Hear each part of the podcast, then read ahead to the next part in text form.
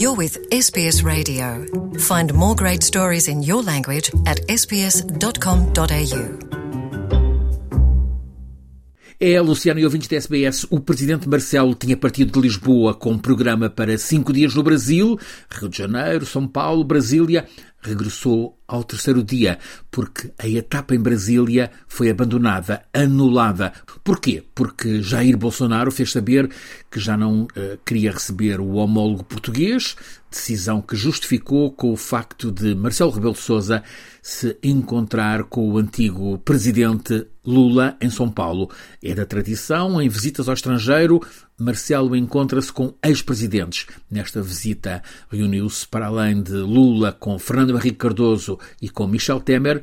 A comitiva portuguesa achou despropositada e nada diplomática a atitude de Bolsonaro, mas Marcelo quis passar ao lado, entendeu apontar o que está bem entre Portugal e o Brasil, omitiu o relacionamento presidencial. Relações a nível de empresas, pois está crescendo outra vez. Crescendo muito o Brasil em Portugal e crescendo outra vez Portugal no Brasil. Relações em termos de União Europeia e Mercosul, e Portugal medianeiro nisso, magnífica. O mesmo na CPLP, o mesmo no mundo ibero-americano, o mesmo na projeção nas organizações internacionais. Muito bem. Magníficas essas relações.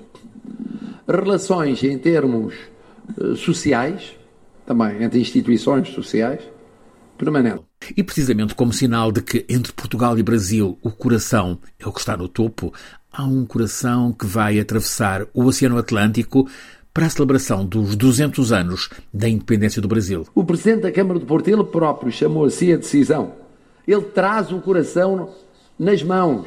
É aquela expressão portuguesa, eu tenho o coração nas mãos. Pois é assim, traz o coração nas mãos.